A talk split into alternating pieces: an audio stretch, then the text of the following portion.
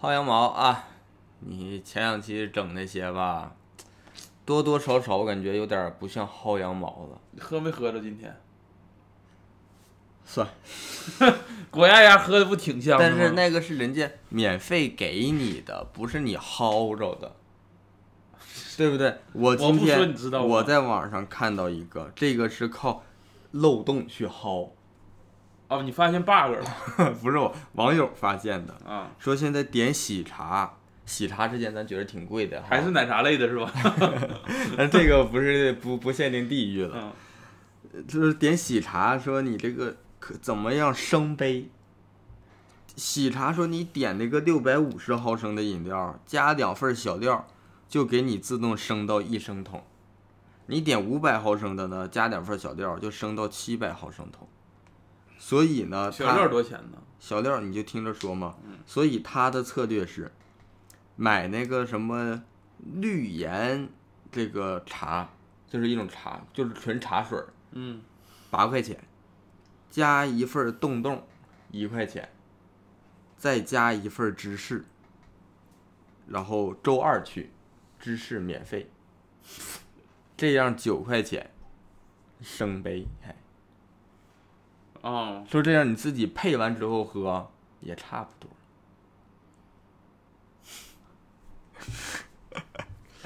图啥？呃你要正常买一杯多少钱呢？大杯正常买一大杯得那个是二十来块钱呢，得那么贵吗？喜茶闹呢，反正也行啊，这个喝法但是咋说都薅的不多，想多好啊！快八毛的。你啥时候说劳力士有便宜价？到时候你跟我说一说。行，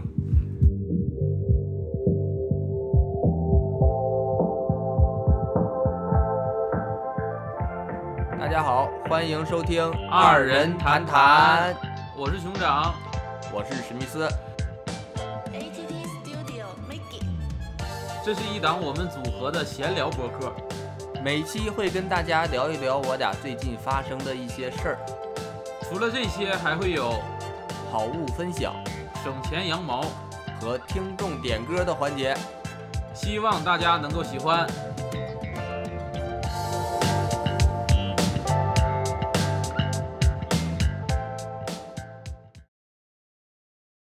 呃，那么这一期的歌曲呢，是谁点的？是由那个 J U L I E T L O 点的，剧 Julie 烈， Taylor，剧烈了涛 j u l i 了，他他了，反正是一个网友点的啊啊，对点的是一首计划报废唱的《他不回答》，计划报废这个乐队来啊开始。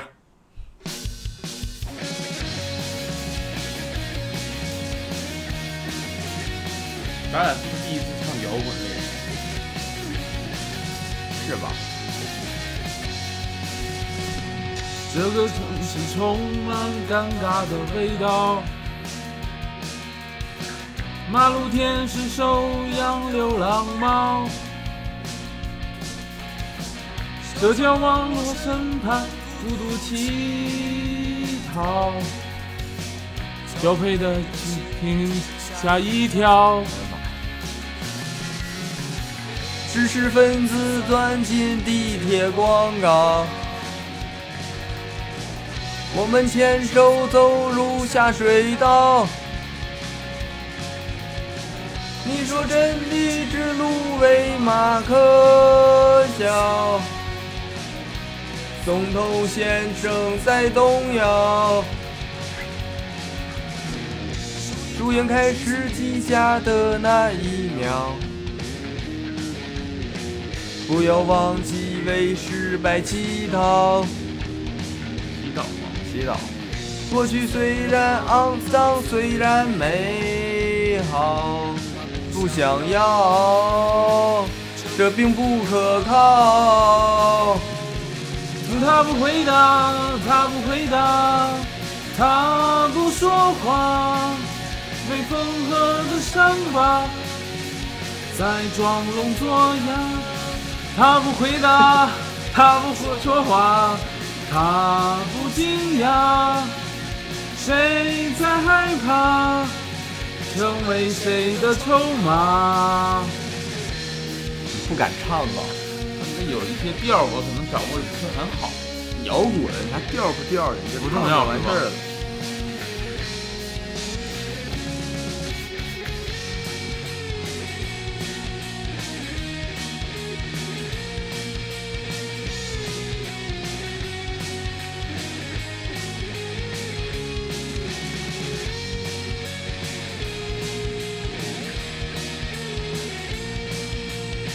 这间奏挺长啊，这间奏。你要不然你得甩头啊。树荫开始西下的那一 秒，不要忘记为时代祈祷。过去虽然肮脏，虽然美好，他不想要，这并不可靠。他不回答，他不回答，他不说话。没缝合的伤疤，在装聋作哑。他不回答，他不说话，他不惊讶。谁在害怕？成为谁的代价？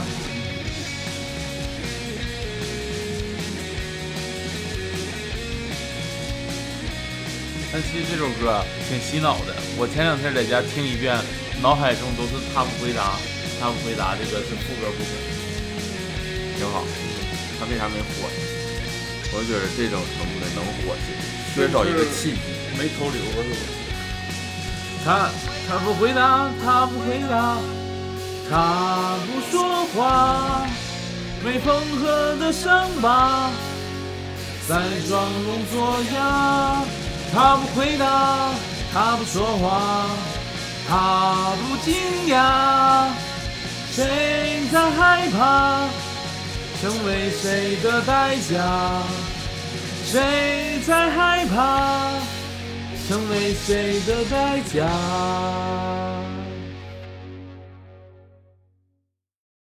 其实这首歌啊，有点符合我对摇滚的刻板印象刻板印象啊， 啊、那你说啥刻板印象？就是比较符合，就是感觉一个正常的摇滚歌曲该是什么样，唱着一听就有这种说这种摇滚的感觉。那谁不符合你的刻板印象？就是比如说，现在都流行这个出花出新嘛，啊，嘎啦！也符合。那梁博这种算算摇滚吗？梁博他我不太了解，摇汪峰呢？汪峰啊，啊，咱也不知道。那你都不知道，你知道？那呃个这崔健呢？崔健符合，崔健符合。啊，这唱错词儿还挺那啥，人祈祈祈祷，我唱成祈祷了。啊，反正改变原意了，属于。嗯，挺好。这这这个歌正好是这一周，这个电这一期上线这一呃天，我七月们二十一号，我们们能在见到原唱，们给人能赔礼道歉。 能见着原唱，是这个呃过载喜剧的前主理人，前主理人啊 方方小天儿先生啊啊，他的乐队的这个歌，咋说呢？为了满足我们的听众啊，还得到时候还得跟原唱道个歉。 但其实说实话啊，这啊个鼓励大家去多多听一听网易云的原唱。嗯我俩唱的，说实话，跟人差太多了差太多了，啊。这个还是挺好听的，而且是、啊但是摇滚，咱不在乎差的多不啊多，人要的是这个精神，劲儿，咱俩有劲儿吗？跟人唱的还行，我觉着啊，啊。下次先喝红牛唱歌去。嗯，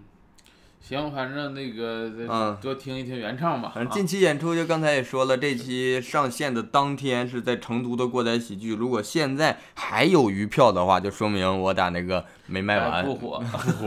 你你要看着还想买，赶紧买啊！啊，然后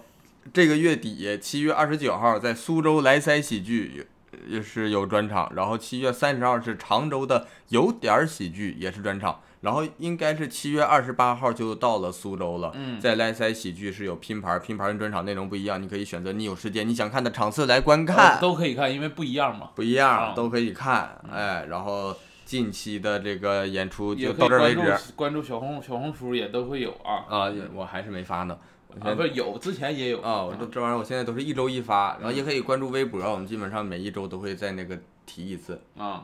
嗯，行，反正我们就进行演出了。啊聊一聊，其实最近的事儿。最近其实我们上北京，媳妇儿刚演完，刚演完，刚演前几天去的，演的其实挺好，而且舞台特别好。哎呀，媳媳妇儿的舞台，我就是到处我去看舞台，我都说咱为啥不能说你做个框儿，就拿水泥砌个台，那多结实啊！如果只要你这个台决定是你这个剧场、嗯台是不换位置的，你砌一个水泥墩子搁那儿，嗯，那家多结实啊！太结实了，媳妇儿去一看水泥台，给熊掌乐坏了，咔刚点尿翻啊尿跟，头啊！你要啥不呀？是测试一下这个水泥做没做自流平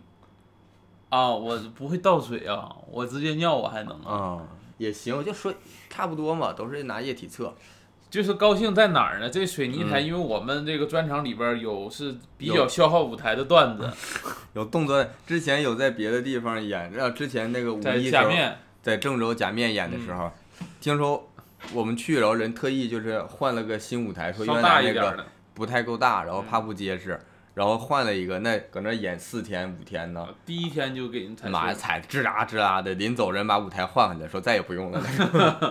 所以用小舞台挺好的。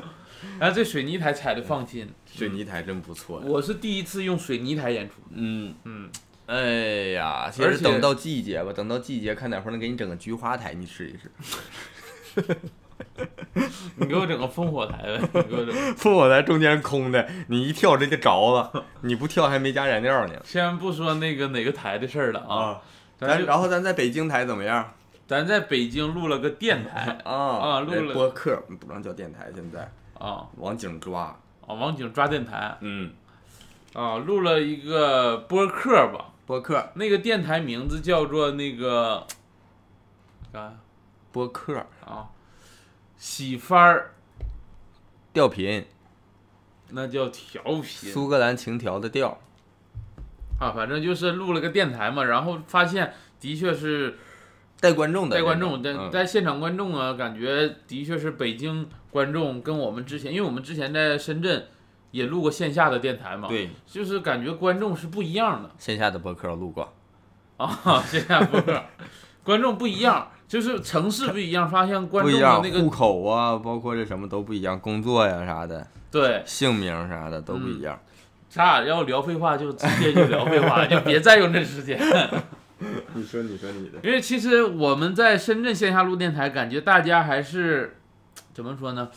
呃，可能拘谨。拘谨，而且感觉其实深圳这个城市，因为本地人比较少，嗯，大家可能也互相不认识，可能保留一种边界感或距离感边界感比较强。啊。深圳是典型这种，就是各过各的，谁都别打扰谁。嗯像东京，啊，那我不太了解，没去我过我也是看那网上说的。啊。是就在北京录个电台，发现不一样，完全不一样。你能想象，就是电台啊播客播客，开始之前，嗯，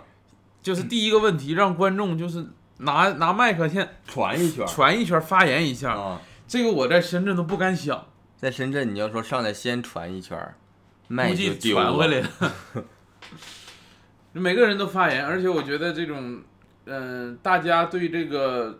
文化的包容度，嗯，而且其实就是说，也大很强家一开始每个人都说一下第一个第一个话题，每个人也没有说那种很拘束，嗯、或者说那种很不好意思。当当天也看说没有多少是这个老就来之前来过的，也大有大一几大个嗯部反正大部分都是这个第一次来嘛，但是也没有拘束。可嗯能说之前是看过媳妇儿的演出，或者是之前线上听过这个博客，但是第一次来现场也没有说那个很那个不好意思呀或者什么。在深圳的话，大家都会觉得有点不好意思。对嗯，而且我在深圳啊，其实录电台更有一种观众看我们的感觉，那就是咱们提供内容，对观众其实现场来观看对。啊、但是在这个媳妇儿录电台，我发现其实播客。其实给我的感觉不存在说谁看啊谁，而是大家咋都再闭眼睛啊，摸黑录。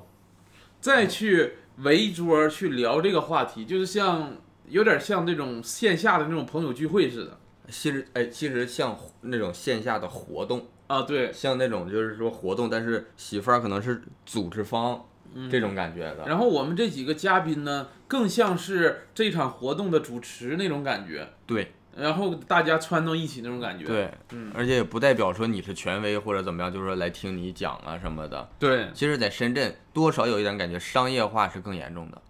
就深圳感觉有什么事儿得是按商业化的思维去做，来的人呢，他也是符合这种说我就是消费者这种思维嗯，啊，也不其实也跟这个呃城市相关，也跟这个每个人的想法相关。但是在北京呢，大家的想法，包括这个媳妇儿俱乐部的想法，他可能把这个东西他就。目的不是作为商业化，目的就是作为一种这种文化相关的东西。嗯，包括而且其实说实话，媳妇儿那个剧场啊，嗯，如果在深圳，可能卖不动票。别说卖不动票了，他在深圳，我估计都不让开。嗯，他那个剧场在那一个小胡同进去里头那小平房，嗯，然后搁平房里边改的，啊，你感觉就这种北京，还有哪儿能有这种感觉？上海有这种吗？上海我好像没见过。上海，你说弄堂啊，它不一定能但上开海好像更精致一些，大家更喜欢去高端场所去弄。上海更适合去商场内的这种，大家都会很喜欢。但北京这种在小胡同里边弄，在深圳，我当时一看这个场地要在深圳，那就是个祠堂吧。当时说，嗯，深圳哪有这种地古香方古色，啊？你要是真说往这种犄角旮旯去，你去城中村里边儿，也没有这种氛围的。没有城城中村那都是更密集的人口，嗯，不像这个这种感觉，确实是难得。很难得。嗯然后这个我听说是媳妇儿那个老剧场啊，因为好像听说开新剧场，咱们嗯演那老剧场离这个就是附近的年轻人还不是很多，啊所以能这嗯就是有这么好的这个就是属于这么多的人过来看，我觉得还是俱乐部运作的好，对，然后也包括就是说北京的观众，其实他愿意为了这个，文化去买单。对，愿意为了为了这种文化产品去付出时间和代价，啊对，价价钱代 价。啊呵，呵而且我们这一期可能，呃，怎么说呢，会比我们媳妇儿录那期先上线啊。嗯，呃，我们那期跟大家先剧透一下，聊的是那种文艺类的。对，其实聊完之后，我发现很多北京的，呃，北京北京的年轻人呢，他愿意去花费很多时间去看展呐、去呃包括看一些文艺类，就是可嗯能咱们认为比较文青的一些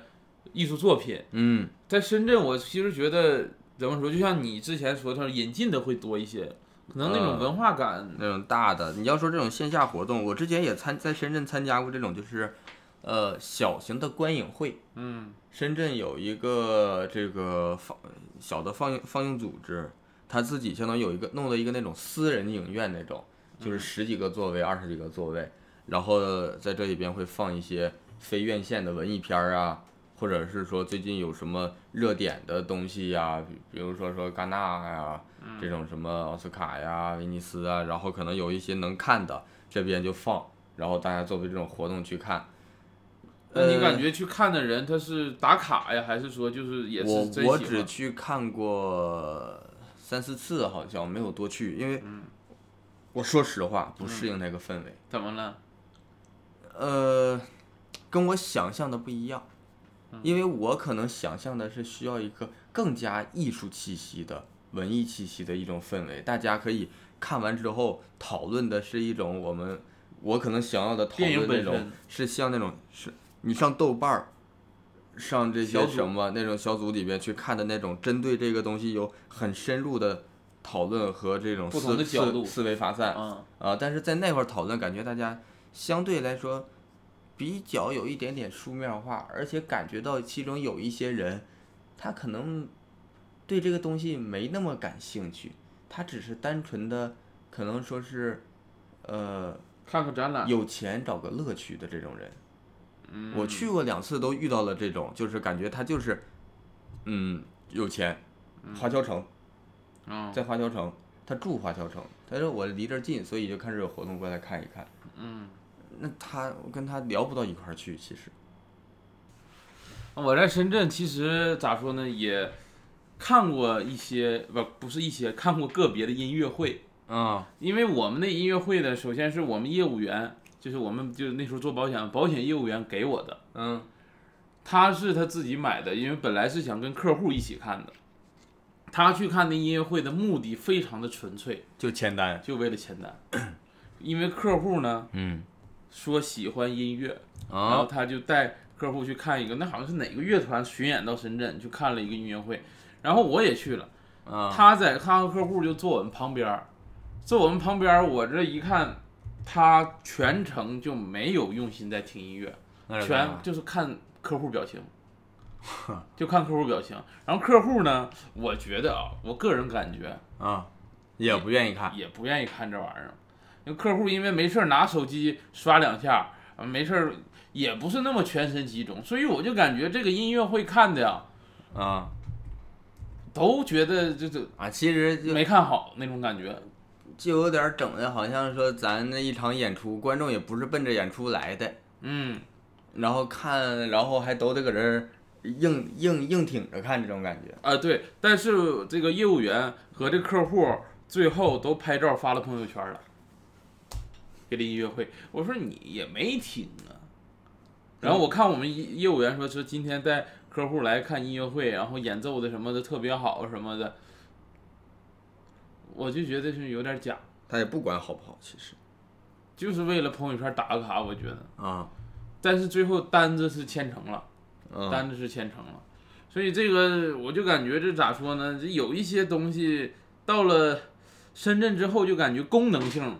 比较大了，嗯不是那种艺术性了，嗯，有点这个感觉啊、真是。我那回去，我就说刚才说那那看电影那个嘛，嗯。那种就是小群体，他们偶尔呢也会组织一些活动，但是首先我呢可能就是不太参与得进去吧，嗯个人来说就是不太敢参与这种活动。然后我那回看的是那个大合唱，河是这个黄河的河，嗯大合唱，然后里边是这个苏阳，你知道不？那个音乐人苏阳，听说过，啊，就是做民谣的，然后讲的是他这个像是音乐纪录片儿似的嗯啊，然后就是他去那个那边儿山里边儿唱那种花儿，他们叫，嗯啊，就是那种山里的一种唱法，像 battle 似的，每年还有活动的，然后是这么一个音乐纪录片儿的，其实是比较偏，有一点点偏粉丝向，嗯，然后呢又有一点偏的就是这种音乐纪录片儿这种感觉，就是就是这种你带着预期来看可能会更合适的片子。但是当天看完呢，也说有这个观众说发言环节，观众第一排就传传到那大哥，大哥说啥呢？说这个给这电影个人咔咔给这电影个人提意见，嗯说这个我以为它会是一个宏大叙事的那种，就是正能量的嗯什么电影，我没想到是这样的，所以我就这方面可能我提一点点个人的想法。我说你这叫啥想法呀？我这听，你要是奔着你喜欢看什么看的话，那你最好看什么东西都提前做好功课，行不行啊？对，那整的到啥玩意儿，然后最后说不不合你的心意，整的好像是别人的问题似的。就在深圳，偶尔就会遇到这种，而且其实咱们也有很多就是深圳的这个朋友啊，或者是之前的听众或者观众，嗯都在说说，就是有的时候我看他们发朋友圈说什么什么什么，为什么不来深圳嗯啊？就是，嗯，其实有的时候啊，不是说人家不想来，嗯这可能说是有一些人去就是演过一次之后，就觉得没有达到自己的那种。共就是群体的那种感觉，就这个群体可能不是真的喜欢我来买票看的那种感觉。有一点儿。我就看过一次演唱会，嗯看的是崔健的演唱会，当时在那个是叫春茧吧，啊，有春年体育场，春茧体育场在那儿办的，然后我买的是这个这个后这个高台的票，叫山顶的票吧，叫、嗯便宜的。然后就那个演唱会吧，你说崔健的演唱会，其实已经算是比较更偏大众一点儿的了吧，咱说。嗯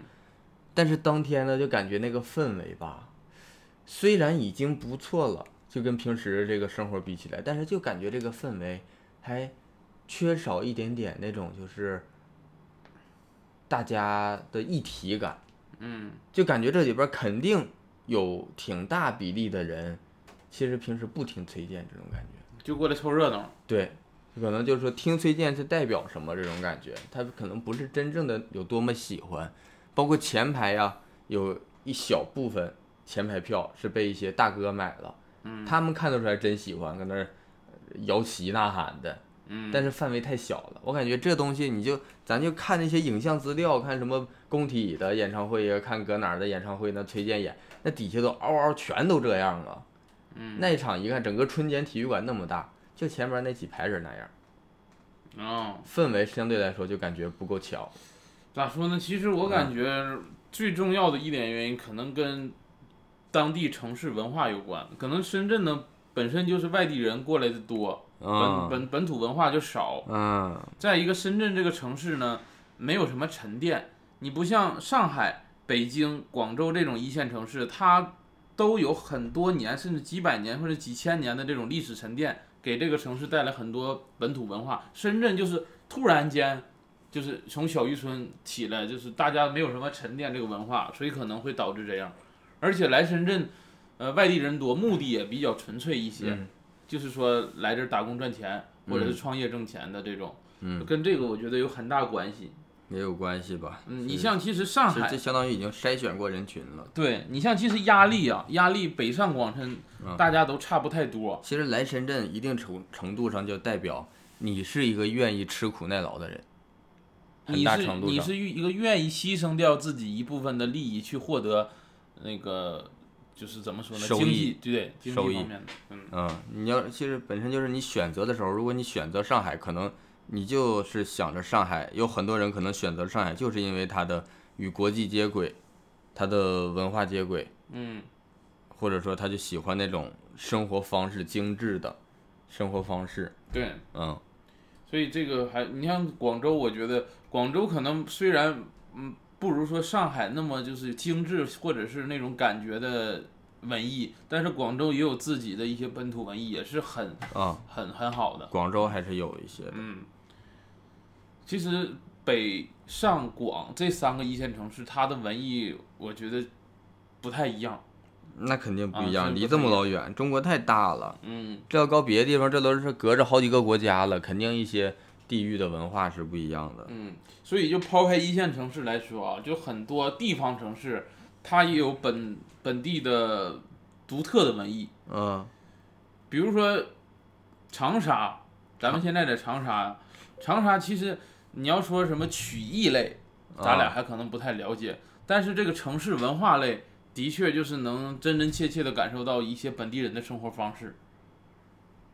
你像就是大家比较熟悉的夜市文化啊，啊，夜市文化，然后哎，其实一说槟长榔，嗯其实我觉得槟榔算文化的了。啊，算长沙的夜市是给人一种，就是像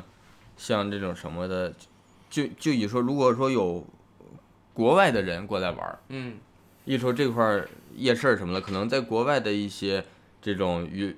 旅游网站上，也会把这个说到这个夜市逛一逛什么的，当做一个本地的一个特色的东西。嗯就好像咱们如果说看一些国外的这种旅游攻略，也会说哪个地方有什么夜市儿是一个特色。嗯，嗯，长沙这一点倒确确实感觉是这么回事儿。而而且你像深圳，它包括就很多文化，就是基本上都是外来的。你像嗯美食文化，长沙有湘菜，嗯美食文化我觉得是一个当地比较非常重要的文化吧。嗯，就是它代表着当地人的一种生活习惯了。你都可看以没看那个那个北斗维亚斯发那视频？咋了？ 他俩不是上周来长沙演出吗？嗯来了说那个去吃湘菜，嗯，然后他俩吃着吃着开始拍视频，说太辣了，受不了。然后我们从从现在想到一个挑战，叫不嘶哈挑战， 就是你辣，但是不能啊，就得挺，就不能嘶哈。你可以喝水，你可以干啥的。嗯两分钟不到，阿泽受不了 了，必须嘶哈一下。还搁还搁那边说呢，这二人站推荐的紫苏炒田螺试一试啊。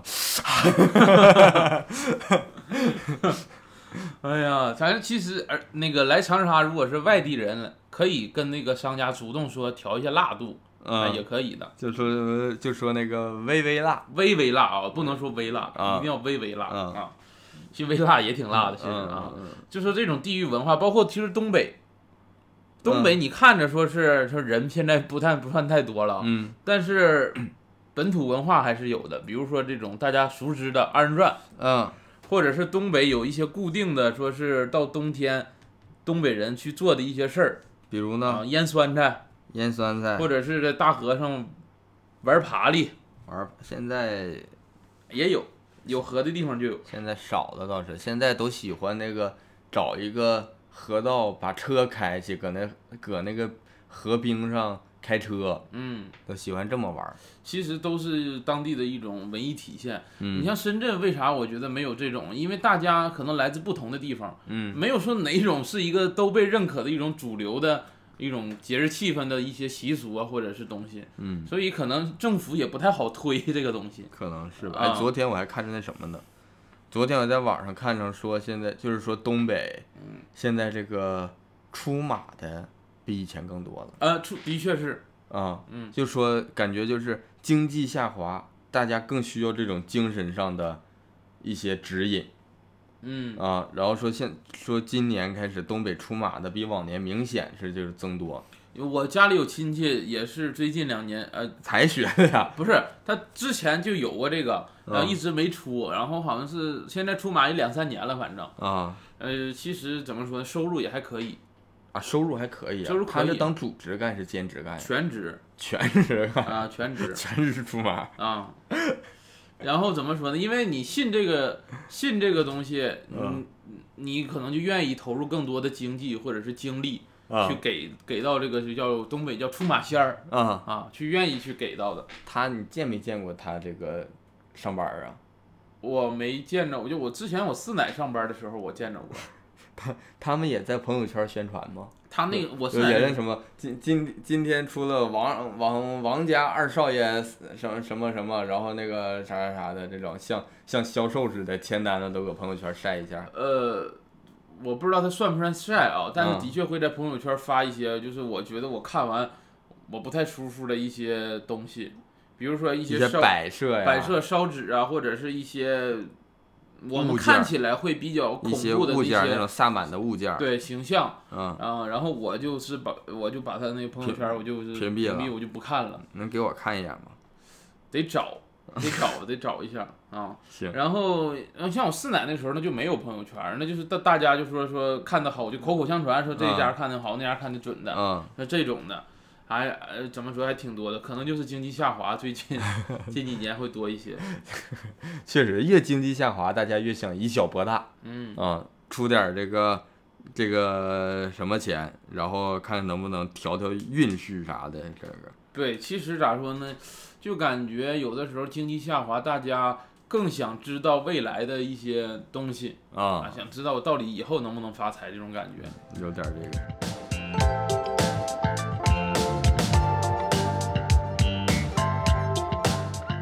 这个长沙，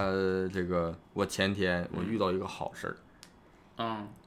就是让我感觉到暖心的事情。咋暖了？我前天晚上，那个我媳妇儿下完班儿，完我骑那个电瓶车，我带她就搁我家附近兜兜风，再回去溜一溜，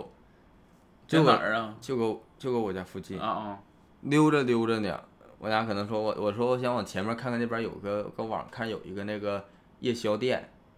大排档似的，说嗯我我说看看那店搁哪儿，我就踩个点儿，回头再吃来啊，你驮你媳妇儿俩人啊？啊，往那儿开着呢，然后那个道挺宽的嘛，中间还有那个绿化带、嗯隔离带，在道那边儿对向而行的嗯，三个电瓶车三个电瓶车啊，对向而要行，撞你，搁到那边又有隔离带，啊你听啥呢？一边走我就看那边有人冲我们喊，啊，冲我们喊，我寻思干啥挑衅呢？大晚上的，嗯咋的？喊我现在喊他还喊，我是听喊啥呢？我媳妇儿说，她说前边有交警，啊，查你呢，喊交警儿，交警儿，然后然后我老才听着有交警儿，我赶紧那个掉头。呃不掉头有隔离带，我就咔转我那个正好有右转，我就转走了，换定的道去了，啊，还挺举手之劳的，人儿挺好，仨电动车都一起喊不是就一个人喊，仨我感觉像真的，因为他们仨感觉应该是查过了，或者是搁那边儿看着交警来了，一起都跑了，嗯，嗯，其实说实话，要是查的话，的确你这个不合规的还挺多那的，半夜两点，嗯半夜两点还要查的，凉快儿 啊，白天多热呀，啊就不是不不睡觉，就不为了了凉快儿不，为了冲业绩，那干啥呀？就想让城市更美好，对，晚上查凉快点儿。那能美好多少啊？你不听我晚上有炸街的吗？怕你这电动车炸我街这电动车炸街啊， 啊，就爆炸的炸嘛我电动车爆炸，凉快不能爆炸。啊，那还是挺好的，挺热心的这人儿，挺热心，嗯。人儿挺好。嗯，哎呀，你这个还能碰上一些好事儿。哎呀嗯，还有啥好事儿啊你啊？没啥好事儿，你有啥好事儿吗？我其实咋说呢，不是说好事儿，先聊一些话题。嗯，我发现这个，因为焦虑这个词儿聊的比较多我的了。哎妈，你最近聊的太多了吧，有点儿焦虑词儿，我现在想聊一个新的，啊叫容貌焦虑，精准一些。啊，你你有没有发现，容貌焦虑的大部分的人都是女生会多一些？嗯，为什么呢？因为他们的容貌被评判呀，别人会评判他们的容貌，啊，对，因为其实还是有点像这种，就父权社会的男给性凝视。啊，给这个女生的一些。嗯，其实这已压力经感已经不只是男性凝视的问题了，它已经从年男性的凝视扩展到社会的凝视了。嗯女性也会对女性有凝视。所以有时候我看到，就是假如说有女生容貌焦虑，其实我有点儿说是心疼的原因是啥呢？其实不是她想焦虑，是这个社会给她的焦虑。嗯，如果她变成一个男性，可能没没有焦虑了，没有这方面的焦虑了。呃，可能我们说就是容貌焦虑的人，大部分人其实如果性别转换的话，他的焦虑会消失。嗯，但是我们承认是有小部分人，他的焦虑是来源于自己，他是自己想要怎么样。嗯，这个事儿是这咋个抛开不谈，这是小部分。我们现在就说就是这个大部分的问题。嗯，咋说呢？其实咋说呢，会有一种，呃，有一些容貌焦虑，会有一种内心还是在乎别人的评价，想要其迎实合就是因为被评价。啊，对，也想要就是满足别人对自己的一个嗯评价。就这比如个说上班儿化妆这个事儿，嗯、你们上你们以前上班儿时候会说对女性有这种我现在回忆起来啊，我之前上班的时候，在职场上会有男性对可能是同职场的女女生开玩笑的那种类型的说，其实就是，如果对方不化妆，会不会调侃他？嗯，我觉得会有，他那种调侃说，不是说拿你不化妆调侃，嗯说你看谁谁谁化了嗯这种调侃，去对比跟你、嗯，说，你看那谁那谁来还化个妆，挺尊重咱们的，你咋就就就是半开玩笑的感觉？其实我不太理解这种说尊重，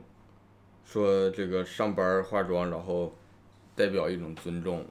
这个我感觉就是咱说这种男性凝视的一个挺明显的体现，我感觉。嗯，人家化妆就是与你何干呢？如果他的岗位，比如说他是一个销售，或者是前台这种需对要他的嗯他带妆可能因为他经常要见人，他带妆是为了给人留下更好的这种第一印象，嗯那他也不是为了你呀、对吧？嗯，啊、而且有的招聘岗位他就是要求你说是有这个嗯，化妆的要求嘛。嗯，但是就是在职场里，你如果说要是有化妆需求的话，那就是男女都化啊、啊。你就是如果是反正因为很多我之前上班的公司大部分都是男领导会比较多，嗯，所以有的男领导我会觉得没有啥边界感，会觉得自己男性身份比较有优势，然后就会拿职场的女性开一些玩笑。我知道的，你也知道的，个别男领导，嗯他会说女这个女生，这个上班没化妆，嗯他自己感觉没有被 respect。嗯其实我一直不理解，人家在你说一个内勤的工作，这个你你这个就是咱先假设他这个 respect 是成立的，嗯啊，先先把这个荒谬的逻辑成立，就是说 respect 你，所以我要这个带妆上班儿，意义在哪儿呢？是为了让男性这个，呃，你的工作，你感觉这个工作的环境看什么都是更合你心意的，更顺，更顺你的眼的，来提高你的工作效率哎啊。其实有点像日日本之前出的一个，就要求女生不要戴黑框眼镜上班那种感觉，有点像。为啥？因为日本那个时候出那个规定是哪个公司了，反正说你女生戴黑框眼镜就是属于没有尊重职场的男性，为啥呀？因为黑框眼镜在他们看来没有那么青春靓丽，性冷淡属于对，有点这个感觉，啊，所以出了那个规定，还有点像，那也有爱好这个的呢。啊、那可能，但是这个可能公司领导就是有不喜欢这个爱好呗，嗯啊，我之前看那个是哪一个国家的，我忘了啊， 就是说那个在公司内部发调查问卷儿，说那个呃，说发我我忘了，好像是说女性要不要穿高跟鞋上班儿嗯啊，然后那个女，然后看调查问卷儿调查出来，几乎所有的女性填的是不需要，嗯然后一部分男性填的是需要，个别的男性填的是不需要。嗯，然后那个公司发那个通告结果，就是说那个那觉得需要的男的你穿，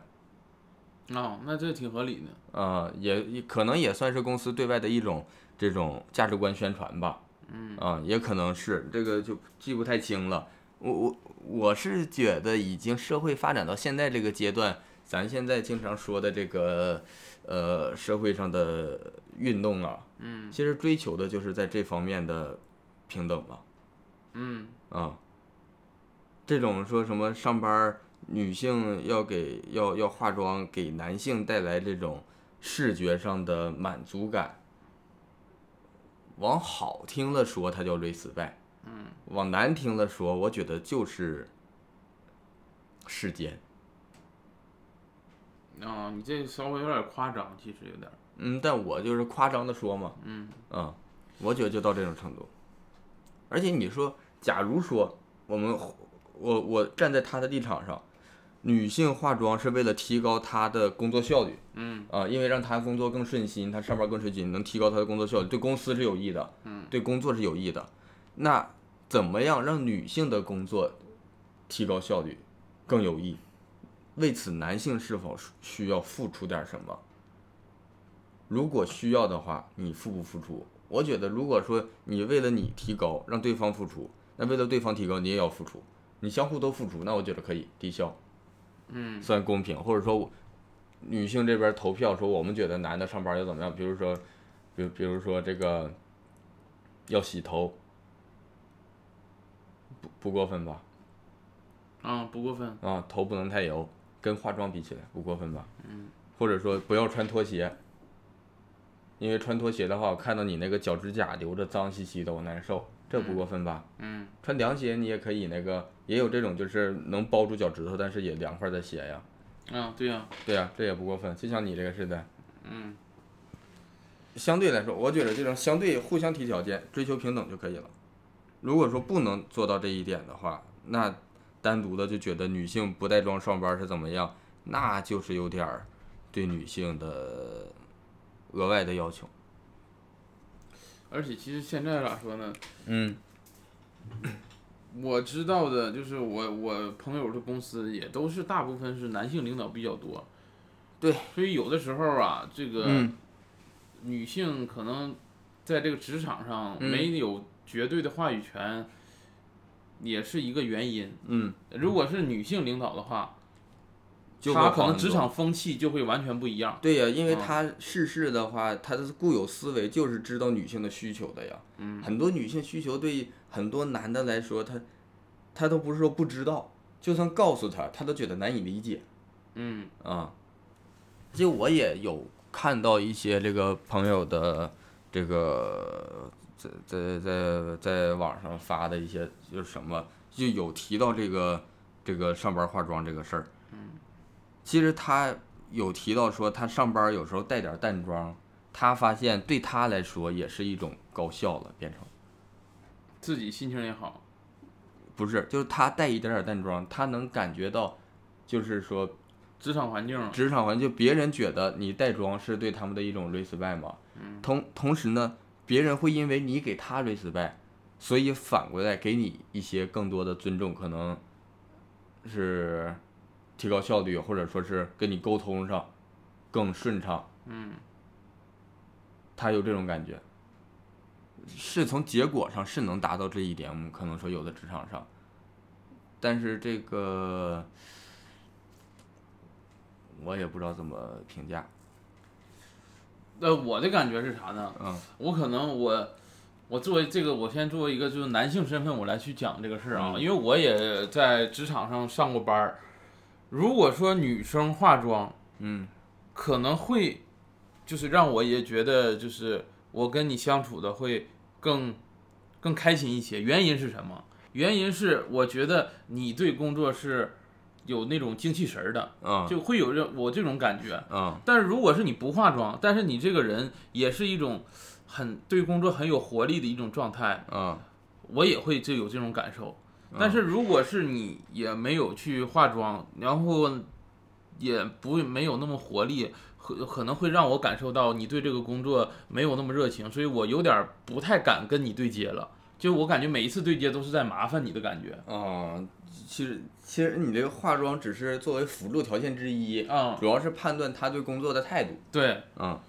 会有这种，就咋说呢，也是外部的东西给我带来的一些直观感受。嗯嗯，那所以说其实主要既然重点是在于态度上，那其实可以不用化不化妆这点来评判。嗯，就由就由整体的工作的状态来评判就好了。对，工作啊状态其实挺关键的。对呀、其实你像我以前也在大公司工作过，那个时候你说同事有这个年轻的，有年长的，然后有那种刚毕业的，也有刚工作几年的，然后平时也有带妆的，有不带妆的，包括我们游戏公司可能更年轻一点儿，这个女生也有这种就是穿这种。洛丽塔呀，穿 J.K. 的，就嗯就是平时也这样穿着的，也是有的。我个人来说是不会对因为这只因为这个，就是对他们有多少的评判。该这个工作怎么对接是怎么回事儿？我我反正我不会因为说你穿的漂亮嗯啊，然后在工作上我就是那个放过你嗯啊，然后我就是怎么样就是得过且过的，然后这东西你不行的东西我也接受，然后我也来做，然后我替你背这个锅。可能嗯当然你也可以说，因为我有女朋友，然后我没有这个呃社交方面的需求，嗯所以我是这样的，但也有可能有人不是这样的。嗯，你这么一说，其实我回想一下啊，其实我回想一下，我之前工作中化妆了的嗯女生，但是呢，对工作没有什么热情，啊，我也是不想跟她接触。其实跟化妆本身没关系，还是跟你的工作状态是有关系。但是咱们俩属于本身观点上就是对这个无所谓的，但是那些真正对这个有所谓的人，嗯，可能就不一样吧。因为我工作的就是为了工作，啊，那你说容貌焦虑这个事儿是为了说啥呢？就是想聊一聊这个事儿。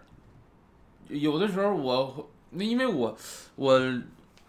我可能之前同事啊也有女同事也聊过这个容貌焦虑，她说我容貌焦虑，我怎么我得画的好看一点，或者是我得去做个医美，嗯她都是以我的角度来说，但其实影响她的，我觉得大部分不是我这个角度，是社会这个角度。嗯，你其实看网上现在说什么，呃，健身是男人最好的医美，嗯，什么幽默是男人最好的医美，嗯，但是对女人来说最好的医美就是医美，为什么？因为男人看女，我们说整体啊，不是说个体，嗯你就先别抬杠啊。因为男人看女人的视角就很单一，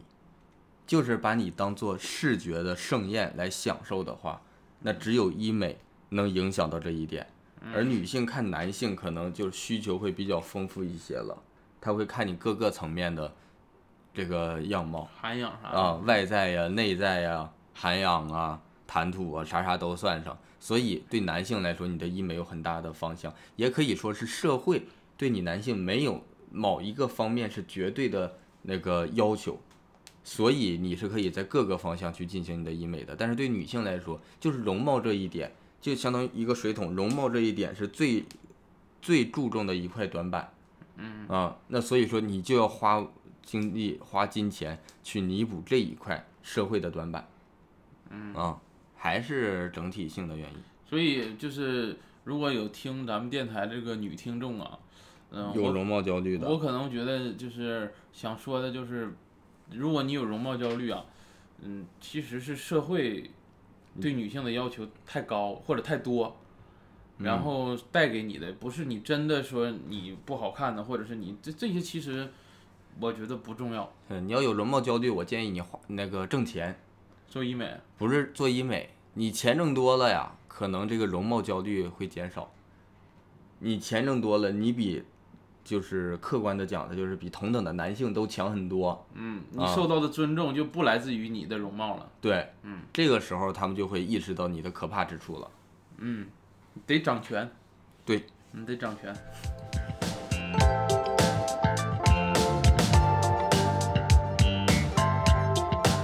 行，那聊一聊，聊完这容貌焦虑，你还有啥那个最近的事儿没？我最近有一个事儿挺焦虑的，是最近吗？挺长时间了，啊，就是我家这个狗啊，现在我是你也焦虑我也焦，呃啥叫我也焦虑？啊？ 我家狗我不焦虑，谁焦虑？啊，你家狗又咋了？因为你家狗其实出场出场率有点高，因为了解的朋友可能知道，我家狗是这个一九年底捡的，嗯，完了中间断断不是断断续续，就是中间就是一直养到现在，到哪儿都带着，然后养的不是很好。嗯，现现在呢是正式的决定，我不想养了，咋的丢了？没丢，就是我觉得，呃，我养不了了。我觉得当初我这个，咱说爱心吧，嗯，我觉得太小瞧这个发爱心了，发散爱心这个事儿了，我处理不了这个问题，有点让我生影响我生活了。咋的？影响你家狗咋的了？首先就咱们现在这个工作，嗯，隔三差五出门，隔三差五出门，一出去两三天、三四天的，啊，咋了？那狗怎么办呢？不是你家里不你不有家庭吗？那我家庭人家也有工作呀，缺一个常年在家的，缺一个常年在家的，而且这也是在说你你的狗是你能养好，你有你会养狗，你能把狗养的那种就是很听话的那种，嗯，然后你这样才能狗养的好一些。但是我们家狗在我们俩这种工作条件下，然后养的又不好，就算在家带它，也只是带它生活。我感觉我家狗不能给它幸福。不快乐，哎，那你现在不是把狗放在学校了吗？放在学校了那呀。你放这在段时间过得咋样啊？舒服。我本来想让他先去学一个 挺直白月，呀学一个月，再再重新学一个月。然后我学着学着，我就意识到了，嗯，我不养狗，我自己真舒服。那这样我问一下，你家狗现在在学校学的咋样？这也通过咱们电台看有没有愿意领养的。我家狗啊，现在就是你以它的方式跟它相处没问题，然后以狗的方式， 就是不是以狗的方式，以它个体它有一个相处标准，以那个标准就是它这个性格敏感，基本上我感就是那个教练也说是那个改不了了。很难改了，啊、很难改了，只能说相处的时候就是跟那种说网上你说看那种网上那种特别听话狗，天天随便捏抱着睡觉压它都没事儿那种，啊就是不一样了。啊啊，就不可能养成那样了，基本上是，你就是正常你家这个稍微散着点儿养这种感觉嗯啊，然后也要掌握一些跟它这个接触的技巧。它咬人不？现在现在呀、还是有领地意识，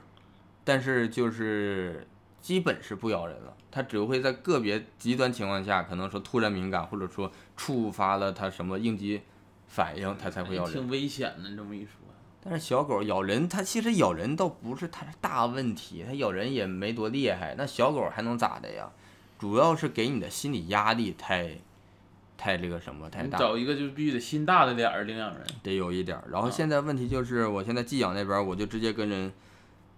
我也是下了一个狠心，就是说我不领回来了，钱我就一直交着，然后两边儿同时找领养，看啥时候能找到合适的，找到合适的我再花钱，让那个领养的跟这个来这个学校学校上课，他来上一个月课，怎么跟他相处都学好，这个钱我也出。但是就是把他领养出去，我以后就是不养了。哎，那现在有没有找到就是一个或者是没有有意愿的？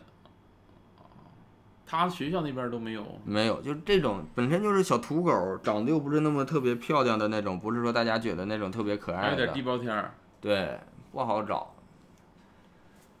哎呀，现在就是纯往里边儿只花钱，你能不能就是透露一下，你这每个月在学校得花多少钱呢？之前一个月是三千五，现在今这个月开始一个月是一千多。之前是学习，这个月开始就是只寄养不学习，要不在长沙给他租个房子呢？问题就在这儿了，嗯，地方有的是。啊，他需要的是生活呀。你租个房子有人带他吗你？说实话，一千多一个月也不少钱呢。是啊，很多地方一个月我舍不得花这个钱，所以我就说这个人发散爱心啊，还是要量力而行。嗯，我现在就是通过这一次三年多了，我稍微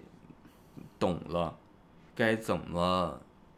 这发个散发一些散爱心。就是如果再遇到这种情况，再捡到这种被人丢的小狗，我肯定还是要，但是哦我不会像现在这样。去照顾他。对，就是我其实我个人来说，社交就是很糟糕的，啊是是呃是就是不是社交，这个社会化很糟糕的。啊，我如果是一个社会化比较不错的人，我第一时间其实就应该知道该怎么说把它合理的养大就是救助。嗯救助啊，救助，然后怎么说找救助啊什么的。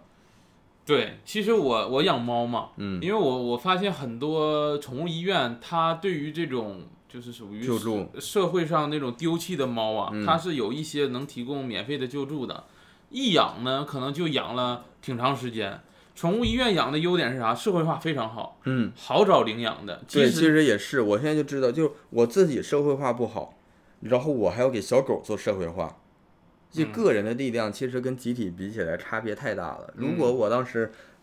把它，其实有这一点，我也觉得也是在深圳也是有关系。嗯我当时捡到第一时间，我去找了一家医院，嗯人家不接收。然后他告诉我自己怎么养，然后让我回去养。我相当于第一次尝试受挫了，然后嗯我就放弃继续尝试了。嗯，嗯，其实我了解到，你像宠物医院，它救助的流浪猫很多都是咱们不愿意养的，比如说什么狸花猫啊、嗯橘猫啊这种嗯，可能大家的流浪猫比较多，这种不是品种猫。嗯，但是人家养完之后呢，可以在可能五六个月的时候就能够顺利找到领养人。首先，第一个是宠物医院有自己的一个私域流量，对，然后其很实周边流量这个流量挺大的，对，而且呢，这个宠物医院啊、它还有口碑背书，这个宠物医院社会化做的也会好。对，然后再一个，你领养完这个猫或者是狗，在这个宠物医院消费也是有很多优惠的，啊所以整体的宠物医院领养的，就是猫养的也比较好。啊，嗯，其实你说花钱真没少花钱，但是就是一样跟花钱比起来呀，嗯，是感觉这个钱呃花了，但是花的不好，嗯，嗯，宁可没花争争地方。对，嗯，花的不明不白，但是你说以小狗的生命为代价，是我学习的过程，这也让我感到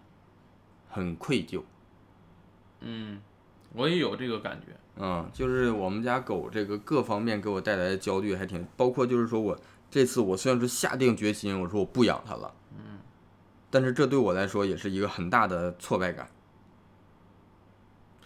我跟你有相似的感觉，因为我你我之前老八你知道吧，嗯养的小八，我小时他小时候吧，就我做了一点，我觉得我现在特别后悔的一个事儿，嗯就是他小时 候，因为我怕我睡觉翻身压到他，嗯我就不让晚上不让他进屋，嗯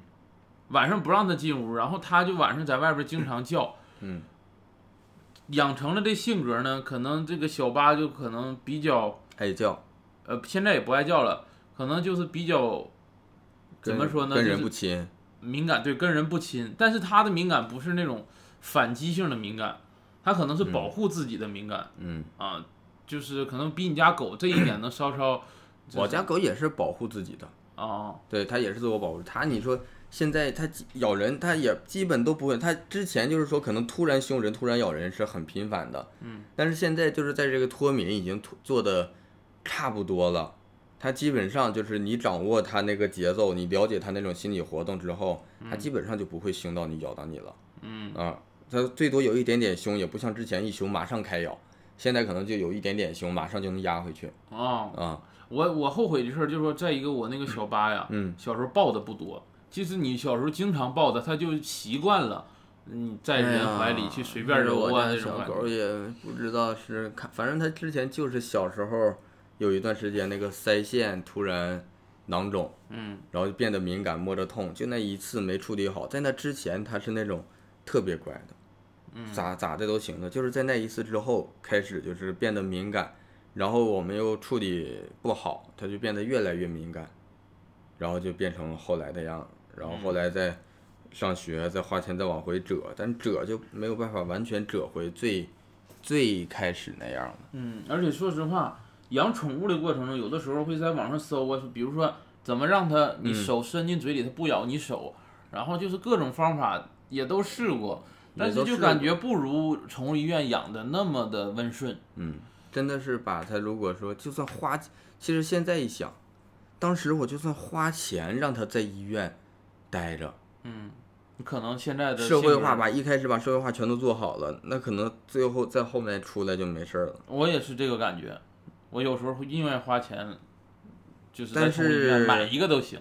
但是你说我家狗啊，嗯，它小时候也没问题，它是到了半岁快一岁吧，它这个生了一次病，在那次病之后，才这个变成这样的。我感觉这个东西是不是就算小时候在社会化做好，可能还是有影响吧，毕竟它社会化根本就没做好，找这个也找不出再一个，来。小时候你看不出来它好不好，因为是塑造它社会化的过程。嗯嗯、反正这个现在就是说我别说就是养宠物了，嗯，现在就是说将来要孩子，我可能我心里都有一些这方其面实的。就是因为它这个我第我一次家没养成功，就是嗯我家那小种狗这个事儿对我这个要小孩儿这方面，我也是会有会有一些心理的影响。反正嗯现在就是先花钱吧，钱还是继续花着。因为你毕竟狗这个东西啊，你没养好，可以说是说代价不是那么大，就是你相对于孩子来说，嗯，但是你孩子没养好，那真的就是自己可能这辈子都得寻思这个事儿了。这是我觉得就是代价啊非说常一大。句残忍一点儿的话，嗯，狗的寿命短，而而且我觉得就是一样的。狗毕竟是一狗个如宠物果类别的，它不是一个你跟，如果陪伴式的，就没有把它当做宠物了。但我觉得跟人比的话吧，就我可能还是觉得人本人本主义一点儿。那我如果把它当做陪伴式的，我就没有把它当做以宠物，就是以我占有它来看待。因为可能就是因为这一点，我心里边儿放的太平等了，是不是狗还是需要驯化？因为我觉得人，你至少你跟他沟通，你知道他痛苦的点会传达到你的心里，我会更感同身受，能更难受一些。嗯，啊那会有可这能种感觉嗯嗯不太一样吧？这一点大家理解。行，反正这个 这个最近都挺焦虑的。哎呀，然后如果有长沙的朋友，就是你家亲戚呀、朋友啊啥的，有这种有养狗经验的，嗯，那个 想加一只狗的话，那就三岁半小土狗，白地儿黄花的。给你钱就行，是吧？然后我现在也是给那边儿学校钱。嗯。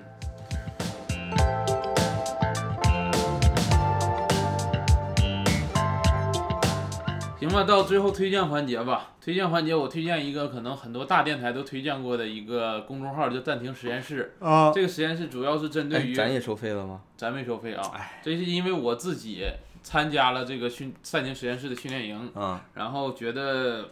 咋说呢？虽然不能让你完全的解决掉你焦虑，但是会缓解很多。嗯呃，就是它里面推的可能也是一些正念的疗法，还有一些认知行为的一些疗法。它暂停实验室是不是相当于那个开班儿，然后带着你做活动这种？嗯，差不多，但是需要你每天自己在公众号打卡嗯，啊、就是就是相当于一有期二十一天。线上督促呗。呃，对，线上读书人也也会加群呐、或者怎么样，在群里解嗯答你一些问题。贵吗？呃，加群的话好像是三百九十八二十一天，嗯，但是会最后打卡完成会返你一百块钱啊、还行，其实不加群的话是二百九十八，也是返你一百块钱，相当于一百那九十更合八适啊，啊。对，我就是不加群的那伙儿的，肯定呀，我还不了解你呢。 你不了解。行，然后这个就是，如果是大家最近受一些情绪困扰，还觉得自己的情绪不没有达到说找心理医生或者上医院的标准，可以通过这个暂停实验室来缓解一下。而且它有一个优点就是，你做完这二十一天，返你一百块钱是到他这个公众号的账户里，你可以提出来，也可以不提。然后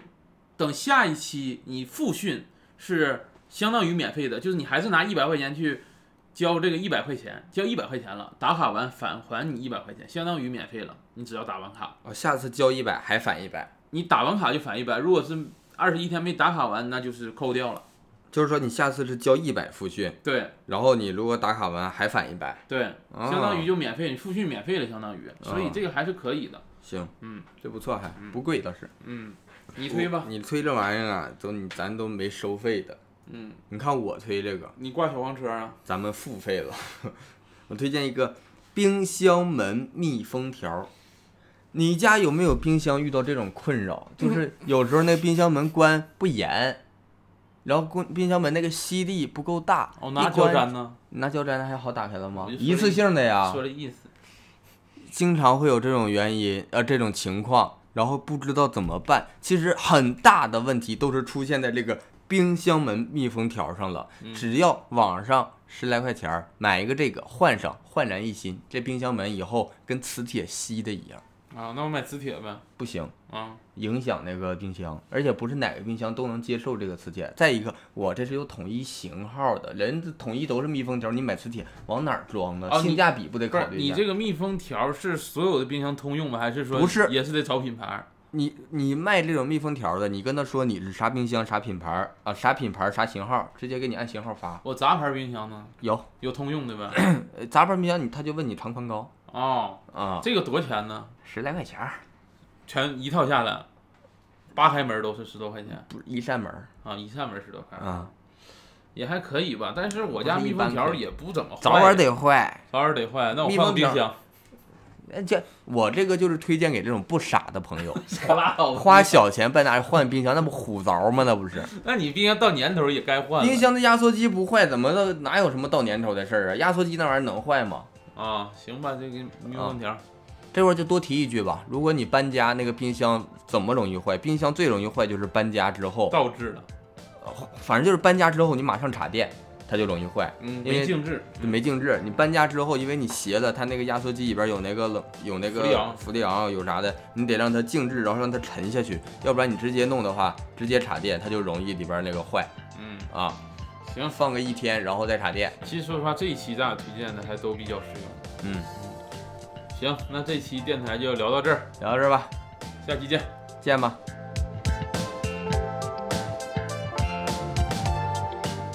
感谢大家收听《二人谈谈》，